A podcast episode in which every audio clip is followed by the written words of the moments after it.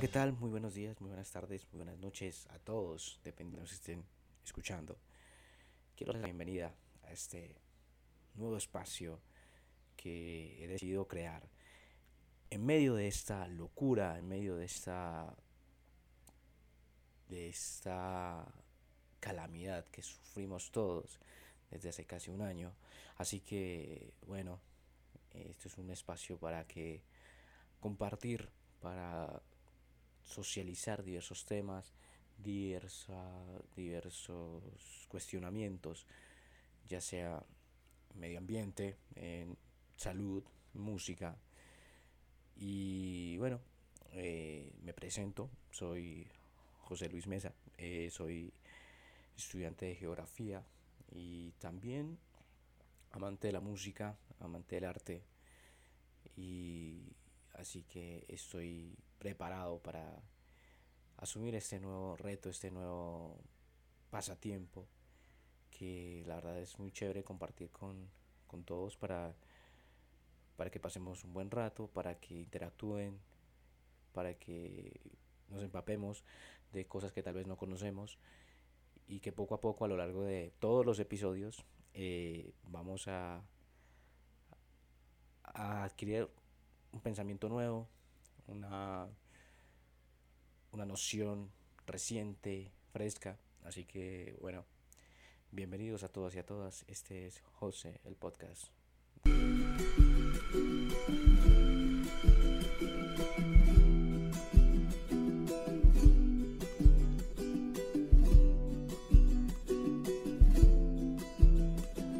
Muy bien, para este primer episodio del podcast titulamos este inicio de camino como medio ambiente, una amenaza de muerte en Colombia, eh, es un tema que tal vez muestra ese lado oscuro.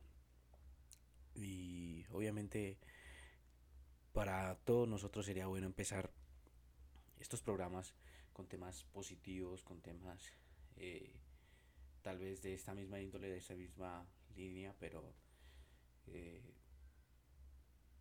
eh, tal vez de modos de vivir, pero lo, se lo hará más adelante, pero eh, es bueno escuchar estos temas porque son de demasiada importancia y que nos ponen a reflexionar sobre qué es lo que realmente está pasando en nuestro país, eh, cómo es que las esferas de poder han trazado unos límites y donde proteger un territorio, proteger la biodiversidad se ha convertido literalmente en una sentencia de muerte en el contexto colombiano. Hay que considerar que desde un punto de vista biogeográfico, eh, nuestra nación tiene una de las mayores riquezas, tanto en flora, fauna, eh, cobertura vegetal, es un paraíso predilecto medioambiental. Así que eso ha llevado a que muchas organizaciones, muchos muchas entidades se interesen por eso. Pero hay que considerar que muchos problemas como el narcotráfico, eh, la ganadería extensiva, el el aumento de del uso del suelo de carácter ilícito se ha convertido en una lucha por la tierra. Eh, en Colombia eh, se combate por los terrenos como si fuera el oro puro. Y lo triste de eso es que todo va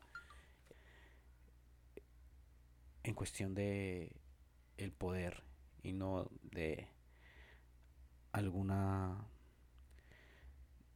de algún propósito positivo. Por ende, los que defienden estos territorios de esa manera positiva, con la intención de preservar los recursos, terminan siendo asesinados tanto por organizaciones criminales y otras también en, complicidad con los, con los altos mandos del gobierno. Porque hay que considerar que para un líder ambiental se está enfrentándose tanto a las bandas criminales como a las grandes multinacionales que son tan poderosas que tienen eh, la licencia de los gobiernos y de las esferas de poder como mencionamos en un principio. Eh, una realidad que vive el país es uno de los primeros eh, países en el mundo donde más líderes ambientales son asesinados. El país encabeza este listado según un informe de la ONG británica Global Witness, que presentó el primer informe de líderes ambientales asesinados en el mundo, que también comparte eh, estas cifras eh, países como Filipinas, Brasil y la India. También otros lugares muy peligrosos para las personas que defienden el, el medio ambiente. Esto nos ha, nos ha ponido en, tela de juicio de realmente qué es lo que se está haciendo. Entonces, ¿cuál es la verdadera finalidad del, de los de los de las personas que están eh, haciendo digamos buenas labores en favor de, de mitigar el cambio climático de mm, de tratar de mostrarnos mejores actitudes más sostenibles más más idóneas con nuestro planeta. Eh, yo en una, en una opinión muy personal eh, todo creo que todo el mundo sabe la labor de de la niña prodigio como pues nos han tachado los medios internacionales como los Greta Thunberg y sus grandes esfuerzos y su gran oratoria en cuestión del cambio climático pero si hacemos una visión o una o una radiografía pues esta Greta Thunberg cubre una unos espacios donde pues bueno pues es tal vez hasta agradable y hasta un discurso chévere hablar de medio ambiente y pues como se sabe eh, la prensa pues elogia todo eso y obviamente lo que está haciendo está muy bien. Solo que hay que poner varios escenarios. Supongamos que Greta Thunberg no estuviera en estos grandes y seguros y confortables países nórdicos o, o en términos más generales en estos países de primer mundo. Y Greta Thunberg estaría aquí tal vez defendiendo los territorios ancestrales en el departamento del Cauca eh, o, o, parte del Chocó biogeográfico lo, en Antioquia o eh, la zona de, del Catatumbo, imagínate. O imagínense ustedes eh, tal vez ese escenario para un líder ambiental ya es una sentencia de muerte. ¿Por qué digo esto de, de, de una complicidad? Hay un libro que quisiera recomendarles de dato abierto que se llama La biodiversidad es la cabalgadura de la muerte, de los autores Humberto Cárdenas y Álvaro Marín, eh, que relata un poco esa, esa visión de cómo, cómo convergen esas falsas promesas o esas falsas institucionalidades para para para tal vez eh, incrementar los impactos ambientales eh, en favor de multinacionales y a su mismo tiempo también la financiación de grupos extremistas ya sea pues más que todo si hablamos de multinacionales siempre son con grupos de extrema derecha que para el caso colombiano es el paramilitarismo. Así que da una visión bastante compleja eh, sobre cómo un gobierno puede, bajo las consignas de organizaciones internacionales como la UNESCO, sobre los territorios protegidos y patrimonios de la, de la humanidad, pueden convertirse en un segundo plano, en un mar de sangre, en un mar de, de injusticias, porque representa el, la agonía de, de culturas de hace muchos años. Porque en el caso de este libro destaca mucho sobre todo, sobre todo la, la época que vivió el Urabá antioqueño en la mediados de la década de los 90, cuando miles de, de miles de eh, cientos, perdón, cientos de personas de la comunidad indígena catíos eh, fueron brutalmente asesinados. Y después de, de llevar a cabo estos hechos su territorio se convirtió en en, en una deforestación total para el cultivo de el aceite de palma, de palma y, y todo esto. Y no quisiera pues tampoco hablarles como tal, digamos, de, de lo que dice el libro, pero sí destacar las partes más importantes y que nos abren un poco el pensamiento a, a muchas cosas que, que pasaron. Tal vez algo que sí puedo destacar, que sí es muy protagonista en este escrito, es sobre el papel que tuvo la United Fruit Company también en la masacre de las bananeras del año 1928 en Magdalena. Y poco después de esta, de esta injusticia y de esta barbarie que cometieron, que cometió el ejército colombiano en los años 20, la United Fruit Company se convirtió después en la chiquita Brands. Y igual se convirtió en una multinacional y viene a hacer sus digamos su expansión de su capital y de sus negocios al precio que sea necesario. Llegando a tal punto de ser testigos tal vez de muchas masacres también en complicidad de muchos grupos al margen de la ley que inclusive también dentro de sus tantos cargamentos eh, también habían armas de alto calibre para estos grupos, sobre todo para las AUCNs entonces. Así que ese es el así que ese es el panorama que vive un líder ambiental.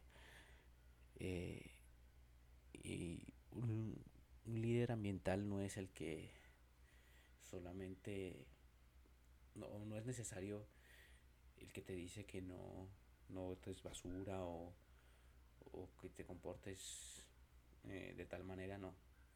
El simple hecho de que tú quieras proteger lo que tú tienes, tu espacio, eh, tu hogar,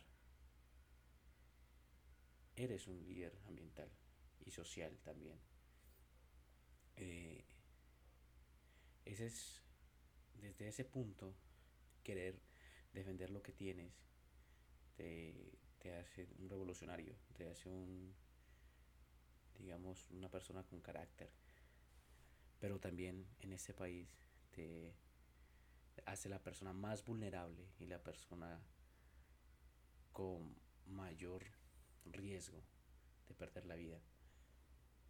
Porque mientras en Colombia la política de la muerte y mientras siga esa ambición por obtener más expansión económica y favorecer siempre a los mismos de siempre, a los que están arriba. Y, y el silencio de la gran mayoría de las masas en Colombia, la situación se va a complejar mucho más. Alguien dice por ahí que el silencio es otra manera de violencia, y lo es, porque tal vez la gente no ha comprendido la gran cantidad de poder que tiene cuando tiene el derecho, por ejemplo, de votar y de elegir a quienes van a dirigir sus caminos. Pero son esos mismos poderosos que retuercen la mente, la mente de muchos y siguen condenando al país por una y otra y otra vez. Y, y así, no hay que callar. Es una frase muy fuerte. El silencio es otra forma de violencia. Y sí, cuando silenciamos o no hablamos de esos temas somos cómplices. No, no hacemos nada con lamentarnos de las miles y miles de muertes de líderes sociales y de líderes ambientales que vemos a diario los medios y pero al momento en que tú tienes el poder de cambiar las cosas no, no es posible. Y así que por el momento la situación sigue muy grave para, para todos. Pero la reflexión final de esto es que es que no, no nos vamos a quedar callados todo el tiempo. Sé que las personas comprenden lo que está pasando poco a poco. Y este pueblo colombiano va un día a despertar de, de, de este sueño, de esta somnolienta realidad que le han puesto unos pocos, pero que hay esperanza. Y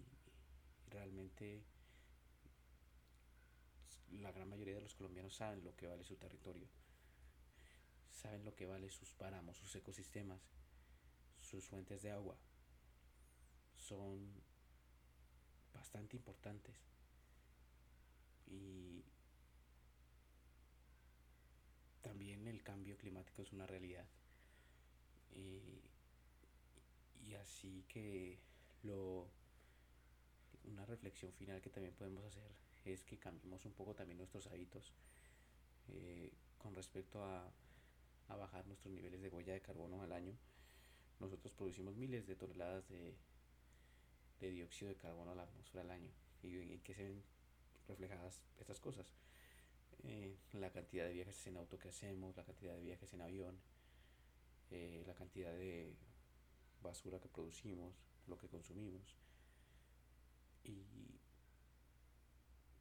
para mitigar un poco esto, eh, cambiemos un poco de esos estilos. Eh, bueno, y más que ahora en esta época, eh, pues que nos estamos quedando en casa otra vez, eh, tratar de mejorar esas actitudes. mi reflexión final es que este país no está solo este país, eh, sé que muchas personas y gente que le interesa y la gente que tal vez escucha este podcast primerizo, porque es mi primera vez haciendo esto, también aprovecho un poco también para contarles cómo ingresé a esto.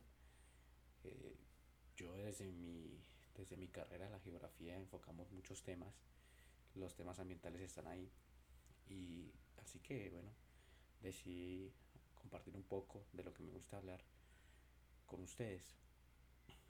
Compartir, charlar y, y dar unos puntos de vista que, que pues tengo en mí. En fin, eh, no soy muy bueno, la verdad, no tengo ni idea de cómo se hace o cómo se comporta un locutor de podcast o un, o alguien que haya estudiado comunicación tal vez es quien mejor debería manejar esto. Pero quise dar mi mejor esfuerzo. Quise dar primero empezando a hablar de este tema como para iniciar eh, los siguientes capítulos hablando tal vez ya de cosas no tan negativas, pero, pero sí quise eh, como hacer mi debut en esta en esta locura, bueno, no, no una locura, eh, en esta aventura mejor que es un podcast con este tema que pues fue un tema que me marcó mucho hace un par de años cuando miré una materia llamada gestión ambiental y, y el docente pues, que nos dictó nos recomendó el libro que, que yo les acabé de mencionar al inicio de este podcast, la biodiversidad es la cabalgadura de la muerte. Y entonces, pues ese tema me surgió para compartirlo con ustedes, para hablarlo, para compartirles. Y bueno, eso es todo. Y pues espero que esto haya sido una reflexión para todos, eh, para quienes tal vez no conocían este lado de lo que pasa con los líderes ambientales y sociales en nuestro país. Pues ese es un poquito de la visión que, que hasta el momento conozco. Tal vez hay muchas cosas más, pero lo esencial está ahí. Eh, quiero agradecerles a todos por escuchar este podcast. Eh, siempre estaré dando unos temas nuevos, tanto de medio ambiente, también como de música, también de salud. Y los espero muy prontito por aquí. Y les envío un abrazo a todos, cuídense mucho, quédense en casa, no subestimemos a este amigo común que tenemos. Así que bueno, un, un hasta luego para todos ustedes, un fuerte abrazo, cuídense mucho.